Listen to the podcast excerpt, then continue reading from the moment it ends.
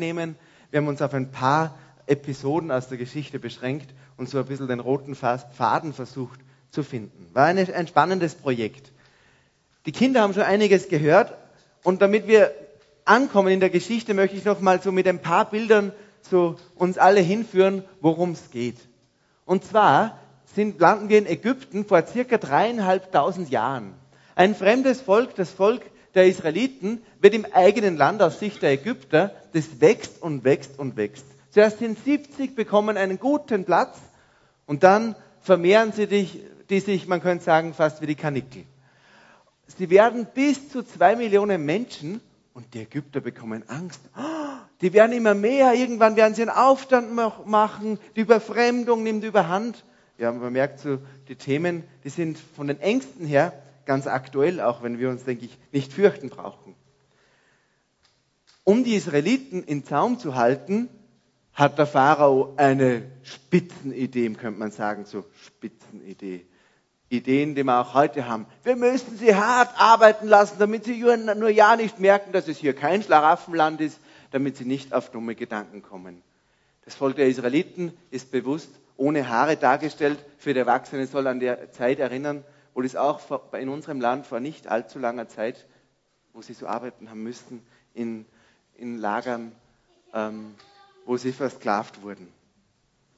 Auch wenn wir meist Haare haben, die meisten von uns haben noch Haare und uns sind sie nicht abgeschoren worden, ist das Bild der Sklaverei in Ägypten ein Bild dafür, wie auch wir in dieser Welt oft in Abhängigkeiten kommen. Wir werden nicht offiziell als Sklaven bezeichnet und trotzdem sind wir oft wie Sklaven in dieser Welt. Doch Gott möchte uns von dieser Sklaverei, von diesen Abhängigkeiten in dieser Welt, was uns diese Welt alles verspricht und letztlich, wie sie uns gefangen nimmt, freimachen. So wie er auch das Volk Israel aus Ägypten freimachen möchte. Auch ein Bild dafür, dass uns Gott aus der Last der Sünde herausholen möchte. Gott hört das Schreien des Volkes, denn sie rufen zu Gott, Herr, hilf uns. Und Gott beruft Mose als Anführer für das Volk. Gott hört auch uns, unser Schreien. Und er hat auch uns einen Befreier geschickt, Jesus Christus, der unser Retter sein möchte. Doch der Pharao will das Volk nicht so einfach ziehen lassen. Das ist keine so einfache Aufgabe. Man könnte sich fragen, beginnt jetzt der Befreiungskrieg? Das Volk Israel macht einen Aufstand, Aufstand am Bürgerkrieg, wir wollen jetzt endlich gehen, so wie es heute oft passiert, in Ländern, wo auch viele Flüchtlinge herkommen, wo ein Bürgerkrieg entsteht, wo viele Fronten gegeneinander kämpfen und kein Ende in Sicht ist. Nein, nicht das Volk macht einen Aufstand, sondern Gott selber hat einen Rettungsplan. Er droht zuerst dem Pharao damit, ähm, mit der zehnten Konsequenz quasi, dass sein ältester Sohn sterben will, aber er schickt ihm vorher neun Vorwarnungen und Chancen, um zu erkennen, dass nicht er Gott ist, sondern dass der Gott, der Herr, ja, Gott ist. Und ich frage mich, wie viele Chancen, wie viele Winke mit dem Zaunpfahl, so sprichwörtlich, habe ich schon bekommen von Gott, wo er mir zeigt, wer, wer der Herr ist. Denn so oft sind wir Menschen auch so wie ein Pharao. Der Pharao glaubt ja, er ist selber Gott. Wird sich keiner offiziell als Gott bezeichnen, wahrscheinlich von uns hier. Und trotzdem verhalten wir uns oft so, wie wenn wir, wir die höchste Instanz werden. Wir die Wichtigsten werden und alle und, und, rund um uns uns letztlich untertan sind. Und auch Gott nur so weit Gott sein darf, wie ich ihm erlaube, Gott zu sein. Aber Gott steht drüber. Der Pharao will das auch nicht glauben. Und so muss die zehnte Plage folgen, auch wenn Gott, denke ich, das nicht gerne macht. Denn die, so viele Menschen in Ägypten, von jeder Familie die Erstgeborenen zu töten. Und für alle, aber die das machen, was Gott den Israeliten sagt, da passiert nichts. Es gibt Schutzmaßnahmen, um diese Strafe nicht zu bekommen, die eigentlich die gerechte Strafe für die Sünde wäre. Und die Schutzmaßnahmen sind folgende. Sie sollen ein fehlerloses Lamm nehmen, das Blut des Lammes sollen sie auf die Türpfosten streichen und sie sollen reisefertig sein. Hm. Spannend. Da passiert 1500 Jahre bevor Jesus auf die Erde gekommen ist, schon ganz was Wesentliches. Schon eine Mustervorlage für das, was Jesus für uns getan hat. Er ist nämlich für uns das fehlerlose Lamm. Er ist der, der uns schützt vor der Strafe, die für die Sünde uns eigentlich alle zustehen wird. Doch Jesus ist am Kreuz für uns gestorben als, als einziger, der jemals ohne Sünde gelebt hat, damit wir keine Strafe bekommen. Als Zeichen streichen die das Blut des Lammes an die Türpfosten. Es gibt verschiedene Zeichen, wie wir auch uns dazustellen können, weil das Jesus mal am Kreuz gestorben ist, das ist eine Tatsache. Jetzt gilt es, mich selber dazuzustellen und sagen, ja, ich nehme das auch für mich an. Ich glaube das auch, ich zeige das auch nach außen hin. Man könnte sagen, vielleicht das Symbol des Kreuzes ist bei uns so etwas, wo ich sage, das nehme ich für mich an. Vielleicht können wir auch sagen, die Taufe ist etwas, wo man es öffentlich macht. Ja, jetzt nehme ich dieses Geschenk von Jesus für mich an. Und als drittes, was dazu gehört, wir sollen reisefertig sein. Wir sollen bereit sein, auf die Reise zu gehen mit Jesus auf die Lebensreise. Denn Gott, Jesus möchte uns nicht freimachen von der Sünde, damit wir erst recht wieder weitermachen wie bisher, sondern er möchte uns auf eine Lebensreise mit ihm schicken. Und die verspricht uns nicht das Schlaraffenland, als was sich Ägypten bezeichnet hat, die Fleischtöpfe Ägyptens. Nein, es ist manchmal sogar eine Reise wie durch eine Wüste, aber sie hat den einen Vorteil, dass Jesus, Gott der Allmächtige, mit dabei ist und unsere Lebensreise dann ein Ziel bekommt. Denn nur irgendwo im Schlaraffenland zu leben und irgendwann da zu sterben, so wie wir vielleicht manchmal unsere Welt hier in Europa erleben, das ist nicht der Auftrag an Gott für uns, sondern er möchte, dass wir ihm nachfolgen. So schafft Jesus durch, seine, durch seinen Kreuzestod die Voraussetzung für wahre Freiheit.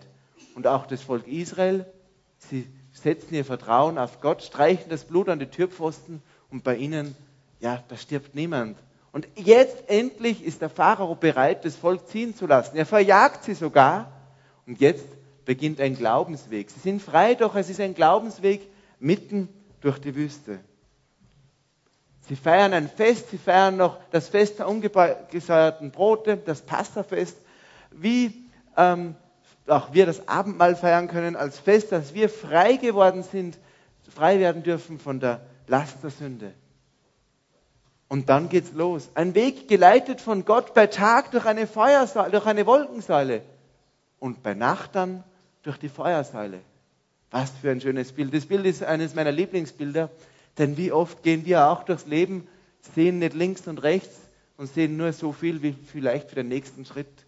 Aber wir können auf Jesus schauen und ihm nachfolgen damit den Weg finden. Auch wenn wir selber den Weg in der Ferne mal nicht erkennen wie am Tag, wo man vielleicht Spur, die Spur schon weit sieht, in der Nacht ist nur dieses Licht der Feuersäule. Da heißt einfach treu Jesus folgen.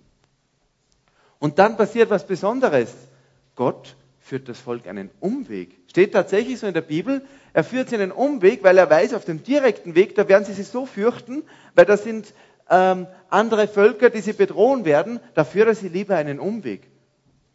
Gott ist unendlich fürsorglich. Er weiß schon vorher, wovor wir uns fürchten werden. Aber noch eines dazu.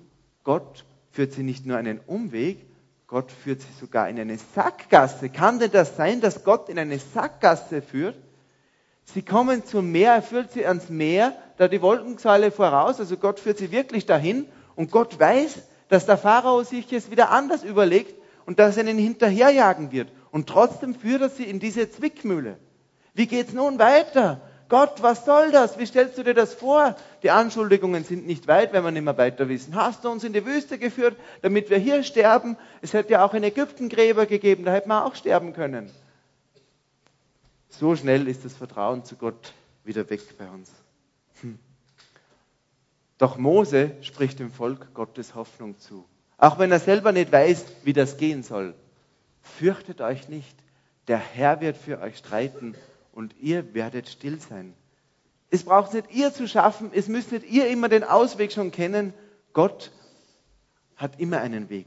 Bei Gott gibt es immer einen Weg weiter, weil wenn er einen Plan hat, dann hat er nicht einen Plan, der letztlich in der Sackgasse endet. Das gilt auch heute so. Doch Gott kommt mit seiner Angst, mit seiner Rat, äh, doch Mose kommt mit seiner Angst und Ratlosigkeit erstmal zu Gott. Herr, wie stellst du dir das vor? Ich habe keine Ahnung. Wir dürfen auch so zu Gott kommen. Ihm einfach mal alles hinschmeißen. Das ist erlaubt. Und dann auch erwarten, dass wir Antwort bekommen. Gott sagt ihm, hebe deinen Stab auf, strecke ihn über das Meer und teile es mitten durch. Die Israeliten werden trockenen Fußes durchs Meer gehen. Der Mose kann sich das immer noch nicht vorstellen, wie das funktionieren soll, dass sich ein Meer teilt. Ist nämlich eine Mutprobe für ihn, sich davor zwei Millionen Menschen hinzustellen vorneweg und jetzt soll sich das Meer teilen. Wenn da nichts passiert, werden die ihn wahrscheinlich da reingestoßen ins Meer. Aber Mose verlässt sich darauf, dass Gott das Wunder tut. Und in der Zwischenzeit hält Gott durch die Wolkensäule die Ägypter zurück, damit sie ihnen nichts anhaben können. Aber sie sind schon ganz nah, die Gefahr ist schon nah, aber Gott bewahrt sie davor. Und jetzt trägt Mose den Stab übers Meer und es teilt sich auseinander. Und Mose merkt, boah, Gott, du bist toll. Aber selbst auf diesem Weg, wo sie merken, wie Gott Wunder tut, wenn man solche Phasen hat im Leben, wo man merken, boah, jetzt tut Gott vieles gerade, braucht man viel Mut. Denn man könnte ja jederzeit meinen, das Wasser kann ja wieder zurückkommen. Vielleicht kommt es gerade zurück, wenn wir mittendrin sind. Natürlich lässt Gott das nicht zu. Und die Menschen fassen Vertrauen zu Gott. Und sie merken, bei Gott ist wirklich nichts unmöglich. Diesem Gott kann ich bedingungslos vertrauen, auch wenn es ausweglos scheint. Doch die Ägypter kommen nach, es wird schon wieder gefährlich. Mitten in dem Wunder ist auch schon wieder Spannung drinnen, so wie wenn wir das erleben, wenn Gott mit uns unterwegs ist, ist nicht immer so nur Palette und alles leicht. Es ist auch oft spannend, manchmal spannender, als wir uns das wünschen. Doch Gott lässt uns nicht im Stich. Er sagt im rechten Moment dem Mose, streckt den Stab wieder übers Meer und im rechten Moment lässt Gott das Meer zurückkommen und die Gefahr ist gebannt. Jetzt kann ihnen nichts mehr passieren. Und Mose merkt, nun haben wir das Alte wirklich ganz hinter uns gelassen. Jetzt gibt es keinen Weg mehr zurück nach Ägypten. Und übertragen für uns wird es oft verglichen mit der Taufe. Gott hat den Weg frei gemacht für uns. Irgendwann beginnt das der Weg, wo wir sagen, und jetzt gehe ich los mit Jesus, jetzt vertraue ich auch darauf. Und dann geht man so ein erstes Stück, hat so vielleicht seine ersten Herausforderungen und irgendwann kommt vielleicht auch der Punkt, wo ich sage, und jetzt möchte ich das öffentlich machen, so wie das Blut an den Türpfosten. Jetzt möchte ich wirklich nicht mehr zurückgehen ins alte Leben. Jetzt möchte ich als Symbol dafür durch die Taufe, jetzt möchte ich ganz mit Jesus leben und auch bei ihm bleiben. Quasi jetzt gibt es kein Zurück mehr.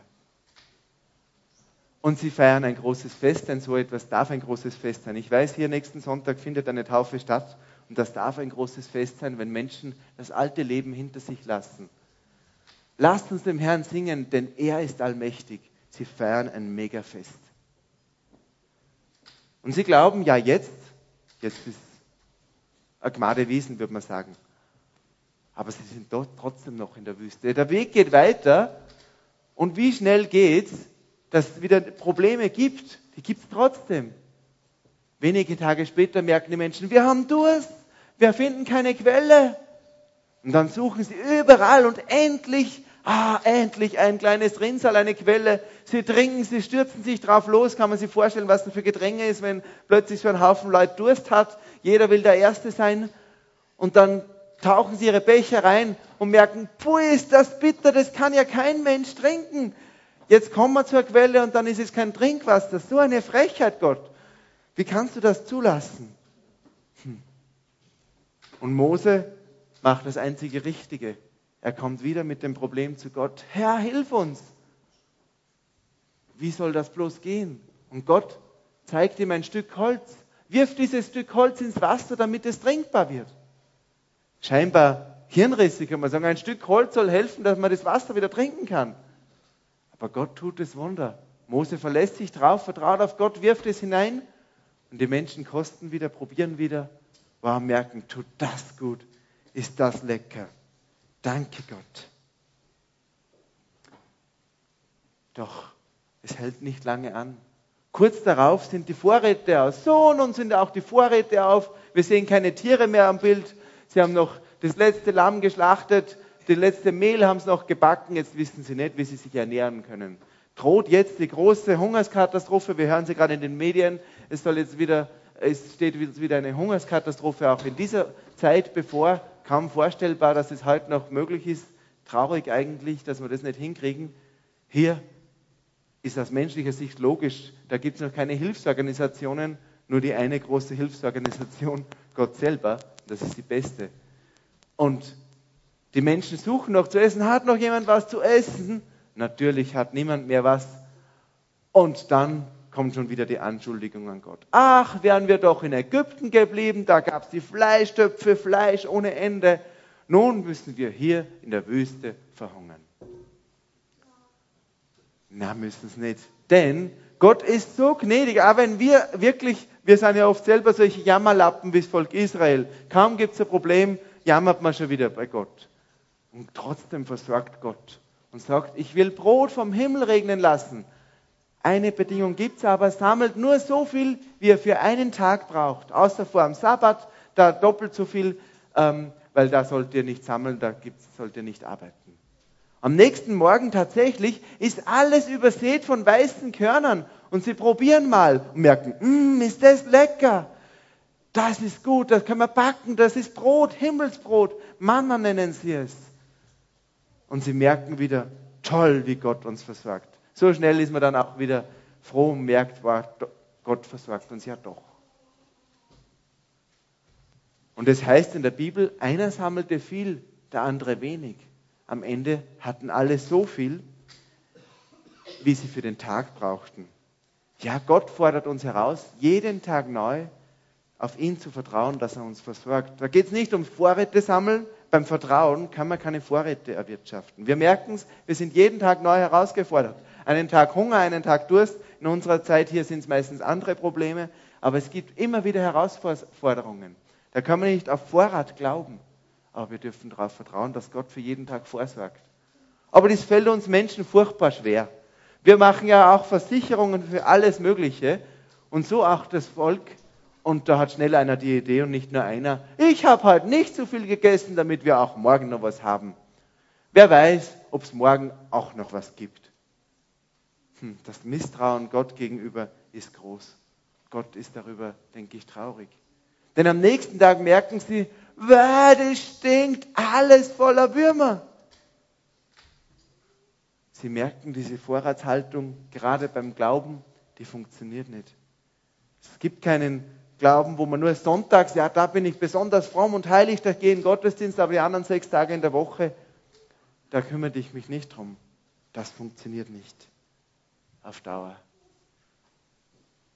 Und trotzdem versorgt Gott sie 40 Jahre lang, trotz dieser ganzen Jammerei, Suderei, sagt man da bei uns, versorgte sie 40 Jahre lang. Aber bereits nach 50 Tagen nach dem Auszug kommt das Volk am Berg Sinai an, am Berg Gottes. Und das ist schon spannend. 50 Tage zwischen der Befreiung aus der Gefangenschaft und dem, wo Gott einen Bund mit dem Volk schließen möchte. Eine Quizfrage an euch. Wo liegen bei uns zwischen zwei großen kirchlichen Festen auch genau 50 Tage dazwischen? Ja? Genau. Auf Englisch ist es noch leichter, da heißt Pentecost, Pente für 50. Da liegen auch genau 50 Tage dazwischen, zwischen dem, wo Jesus den Weg frei macht für ein Leben mit Gott, wo er uns frei macht von der Sünde und zwischen dem, wo er in unseren Herzen durch den Heiligen Geist Wohnung nehmen möchte wo er in uns wohnen möchte.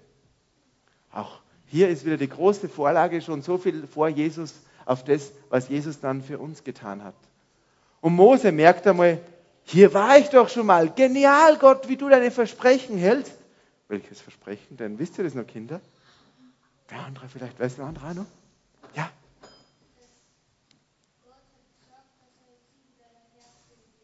Wann hat er das gesagt? Ja, sag. Genau, genau da ist der brennende Dornbusch gewesen, an diesem Berg, wo Mose als Hirte unterwegs war, weit weg von Ägypten. Und da hat Gott ihm versprochen, ihr werdet eines Tages hier mir opfern, ich werde einen Bund hier mit euch schließen. Damals hat sich der Mose das noch überhaupt nicht vorstellen können. Wie soll das gehen, dass ein riesiges Volk quer durch die Wüste zieht bis zu dem Berg, dass sie es nicht verirrt, dass sie nicht ja, unterschiedlicher Meinung sind, wo sie hingehen, damit sie nicht verhungern auf dem Weg dahin. Wie soll das gehen? Und jetzt das Zeugnis von Gott. Es hat funktioniert. Sie sind da wirklich an dem Berg angekommen. Genial. Bist du Gott? Und an diesem Berg lässt Gott durch den Mose einen Bund, also man könnte sagen, fast wie einen Heiratsantrag stellen. Wollt ihr einen Bund mit mir schließen?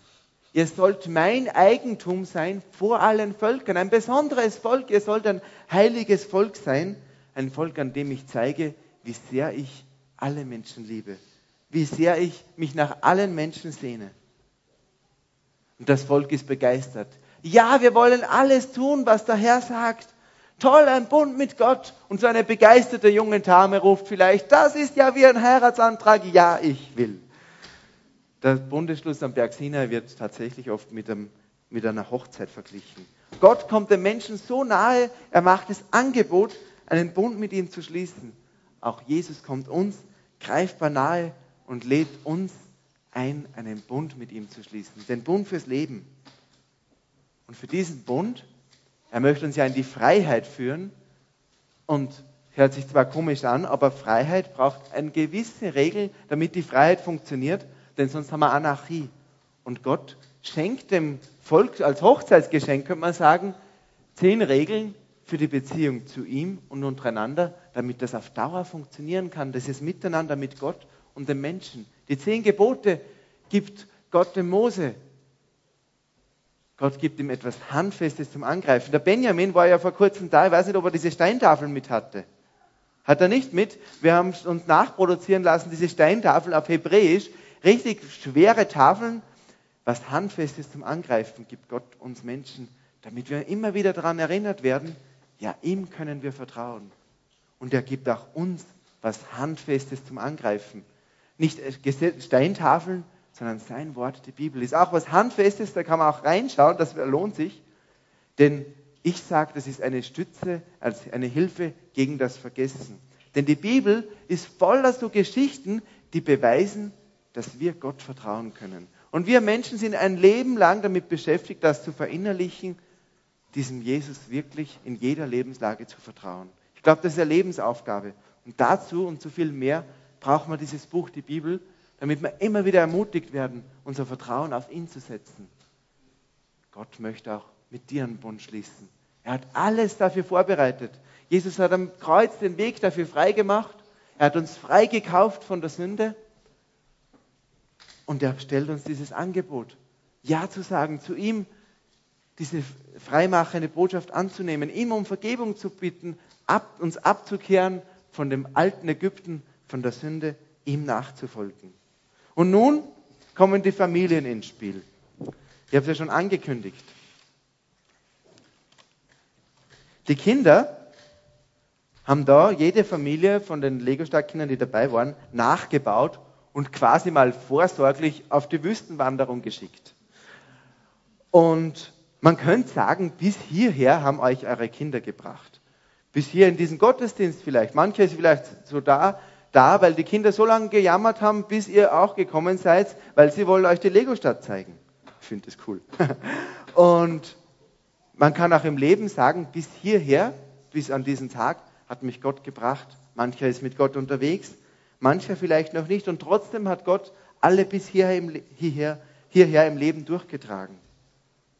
Und dann gibt es Punkte im Leben, wo man sagt, und jetzt folge ich selber, ich persönlich. Da gibt es keine Familienhaftung, da gibt es kein Kollektiv, wo man sagen, ja, einer folgt Jesus und alle, wir gehören so quasi mit dazu. Das ist eine persönliche Sache, Jesus nachzufolgen, mein Vertrauen auf ihn zu setzen und diesen Bund anzunehmen. Er steht da wie so der Bräutigam und sagt Ja zu uns. Und das ist nicht ein Bund des Gesetzes wie beim Mose, sondern ein Bund der Gnade. Ein Ja von Jesus, ein Ja, obwohl er weiß, dass wir immer wieder untreu sind, dass wir immer wieder ihm nicht vertrauen. Und trotzdem sagt er Ja zu uns. Trotzdem möchte er, dass wir uns mit ihm auf die Lebensreise beginnen. Obwohl er schon kennt, wie wir unterwegs immer wieder abweichen. Und dazu lädt er uns ein. Und da möchte ich euch Mut zu machen, diesen Schritt zu setzen im Leben, euch auf die Reise zu machen. Und ich stelle die Familien wieder ab bevor sie mir aus der Hand fallen. Gut, dass Gott niemand aus der Hand fällt. Zuletzt gibt Mose Gott, Gott gibt dem Mose noch den Auftrag, eine Bundeslade anfertigen zu, äh, zu lassen. Und darin sind diese zehn Gebote, diese Gesetzestafeln drinnen. Und die sollen immer vorausgehen, wenn sie weiterziehen. Gottes Wort soll einen zentralen Bestandteil in unserem Leben haben. Es gehört dazu, mitten dazu zum Leben. Nicht irgendwie für so eine besonders heilige Zeit, sondern mitten auch in den Alltag gehört Gottes Wort. Es möchte uns begleiten auf dem Lebensweg sein. Und so kann es uns auch Licht für jeden Tag werden. Der Kennvers des Bibellesebundes ist, Gottes Wort ist eine Leuchte für mein Leben. Es gibt mir Licht für jeden nächsten Schritt. Das steht im Psalm 119, 105. Denn wir haben meistens keine Feuer- und Wolkensäule. Oder hat jemand schon eine gehabt, die ihn, eine Wolkensäule, die ihn geführt hat? Noch nicht. Aber wir haben was mindestens genauso Cooles. Wir haben Gottes Wort und wenn wir drin lesen, dann gibt es uns zumindest immer so viel Licht, so viel Halt, damit wir wieder einen mutigen Schritt im Leben setzen können. So wie eine Taschenlampe, wenn man es aufdreht, einen Lichtkegel macht, nicht bis an den Horizont, nicht bis zum Lebensende, aber genug Licht für den nächsten Schritt. Und mit dieser Hilfe können wir sicher auch zum Ziel unserer Lebensreise kommen, in die Gemeinschaft mit Gott, einmal ganz bei Gott zu sein, auch im Himmel. Und dazu, ja, das wünscht er sich nicht sehnlicher, dass wir uns auf die Lebensreise machen und auch am Ziel bei ihm ankommen. Und ich bin mir sicher und ich weiß, Gott trägt alles dazu bei, damit diese Lebensreise zu ihm hin gelingt.